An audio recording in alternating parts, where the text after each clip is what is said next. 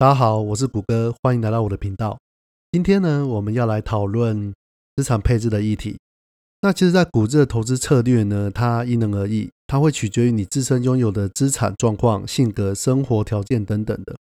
那我认为呢，性格可能是最主要的原因，因为它会主要影响你是否能够接受高风险高报酬，或者是低风险但稳健的策略。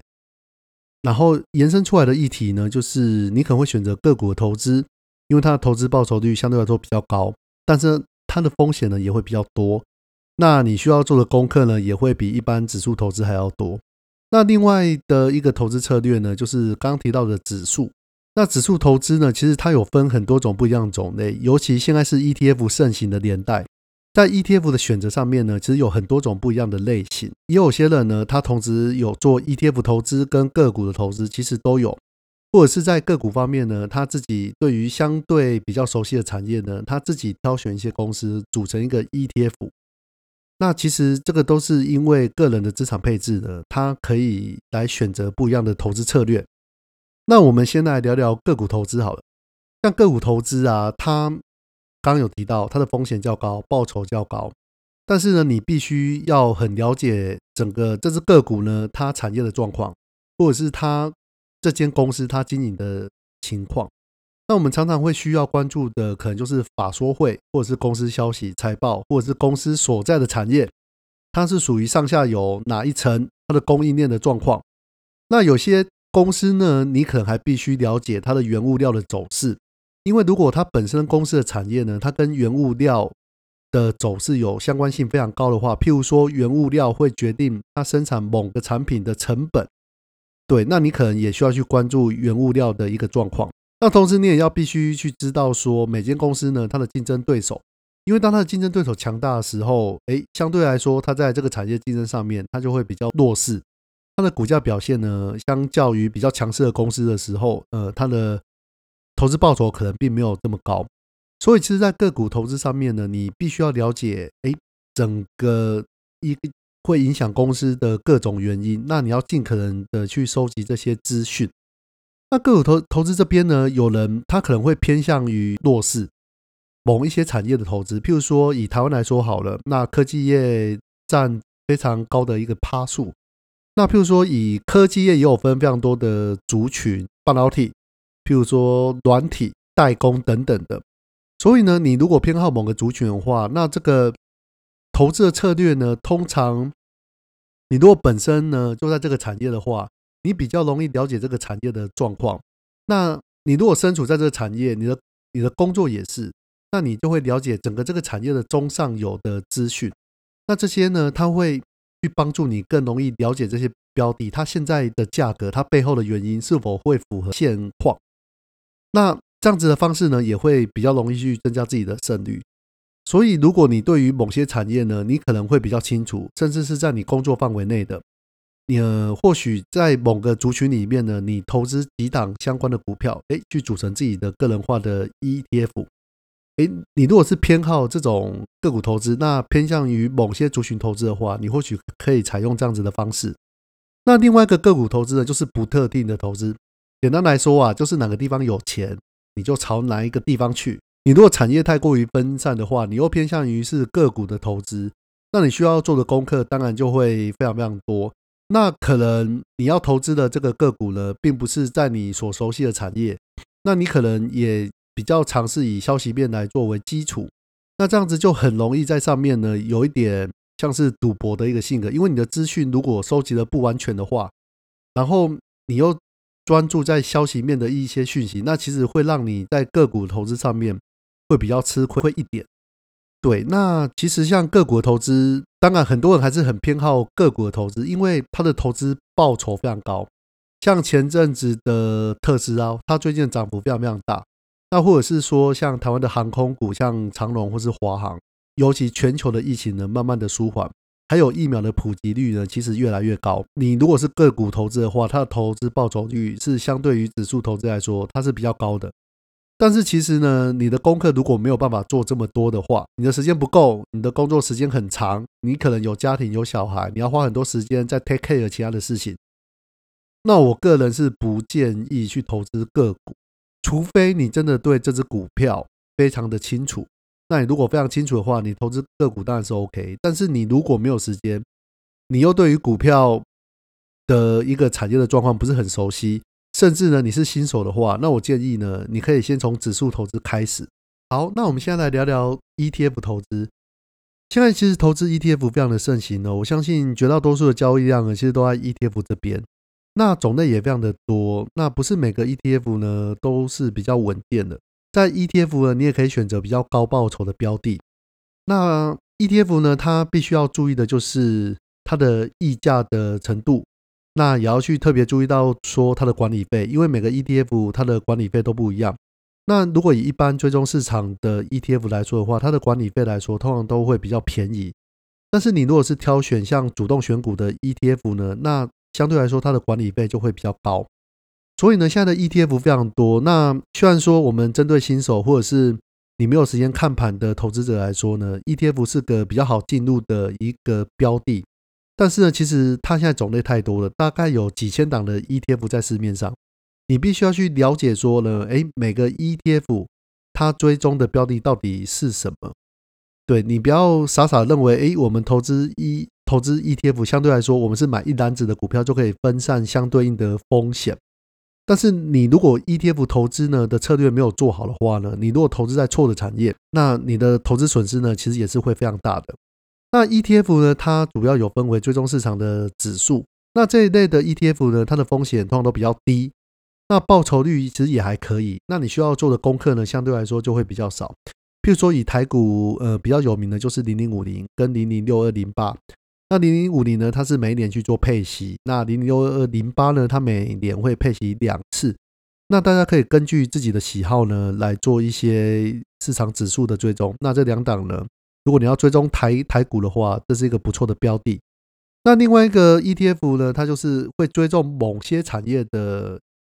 指数，例如说以美国的 QQQ 来说好了，它就是去追踪美国前一百大的科技公司。那相对来说，它的报酬会比较高，但是它的风险以相对整个市场来说的话，它的风险也会比较高的。但是呃，以某些产业来说的话，那其实产业的类型有分非常多种，像科技业、像健康类、像是医学类或者是医材类，甚至像公共设施。等等的，它根据不一样产业呢，它会有通常都会有一个属于它的 ETF。那如果在某些产业你要投资的时候，其实它每个要做的功课其实都不一样。譬如说，有时候我们可以参考到整个经济体的景气循环，在某些位阶下面呢，诶，可能在投资某些产业，它的投资报酬率是比较高的；但是在某些景气的位阶下面，诶，反而是投资。科技型的 ETF，它的报酬率比较高。那所以呢，在选某些产业的 ETF 的时候，你一定要特别了解这个产业的一个状况，不管是景气循环，或者是在于这个 ETF 呢，它可能会动辄牵扯到一些原原物料的成本计价等等的，你必要去思考层面就会稍微比较多一点。那另外一个 ETF 呢，就是债券的 ETF。那债券的 ETF，我们通常是认为是比较稳健的 ETF。那譬如说，你可能退退休了，或者是你的年纪比较大，你可能要一个稳健的收入。那其实绝大多数的美股的债券 ETF 呢，其实它都是每个月会进行配息的。所以你要是有一个稳健的收入配息的话，其实去投资债券投资是一个不错的选。那另外一个 ETF 的种类呢，就是原物料。那原物料呢，其实它的风险会是比较高，但是你如果看对趋势的话，它的报酬率其实也是不低。那它需要做的功课会比较多。那不一样的原物料呢，像金银铜，或者是玉米、小麦、天然气等等的，我们都把它归类成是原物料的 ETF。那以天然气来说的话，其实它的 ETF 呢，它会取决于它的天候的状况。因为你的天候状况如果是比较冷的话呢，就在冬季比较冷，那天然气的消耗量它就会比较高。那如果天然气呢，它的资源是比较匮乏的话，那相对来说它的价格就会比较高。在原物料的 ETF 呢，它有很多种不一样种类，那你必须要去知道说每一个原物料种类呢，它所适合观察标的到底是什么。好，那另外一个 ETF 就是杠杆的 ETF。这类的 ETF 呢，它所需要的管理费用跟手续费，它会比较高啊，相对来说它的报酬也会比较高的。那你需要做的功课比较多，因为像有些 ETF 它是乘以两倍，甚至乘以三倍，所以你如果看错的话呢，会造成你一个比较大的损失。那这一类的 ETF 呢，通常也不适合长期配置，因为你如果做长期配置的话呢，你的获利呢很容易就被这些管理费去把它侵蚀掉了。所以在这类型的 ETF 呢，你如果是看好一个大趋势的上涨。甚至是看好一个大趋势的下跌的话，那使用这一类的 ETF 就非常的适合。但是呢，你如果想求一个波动性比较低或是较稳健的 ETF 报酬的话，那这一类的 ETF 呢，你就尽量少去碰。那还有另外一种的 ETF 呢，它是属于主动型的 ETF，对，就是由相关的机构法人呢去帮你挑选出适合的标的出来，去组成一档的 ETF。那这些基金呢，其实他们都是经由主动选股出来的，那我们就会称这一类叫主动型的 ETF。那相对来说，它的风险会比较高，那报酬也会比较高一点。但是呢，因为它是由别人呢来帮你进行选股，所以你需要做的功课相对来说就会比较少。但是呢，你必须要去信任操盘的公司呢，它到底在这个 ETF 的投资报酬率是不是？可以很好，所以这是取决于说你是不是够信任呢？这只 ETF。那另外这边想讨论的就是，哎，那到底要准备多少钱来进行投资，这会比较适合？其实每个人对于这个问题呢，他都会有不同的答案。但大致的原则来说呢，就是你不要动用到你生活的费用。呃，我这边建议是要利用闲钱来进行投资。呃，因为当你的闲钱不多的时候呢，那你在投资上面它的报酬就会比较少。那另外来说，你如果去动用到你的基本生活费来进行投资的话，那你的心情呢就很容易会受到股市的波动，然后上下起伏，卖在低点，然后买在高点。那闲闲钱的收入呢，它也取决于你的本业的收入，跟你的生活开销有非常大的相关。那你们要么就是先提高你的本业收入，或是减少你的开销。呃，这边举个一个例子来说好了，你如果一个月收入大概是三万块。那扣掉生活开支呢？你可以动用的闲钱大概只有五千块的。你如果每个月呢只有五千块来进行投资的话，我这边会建议你说，你必须要先想办法去提高你的本业的收入。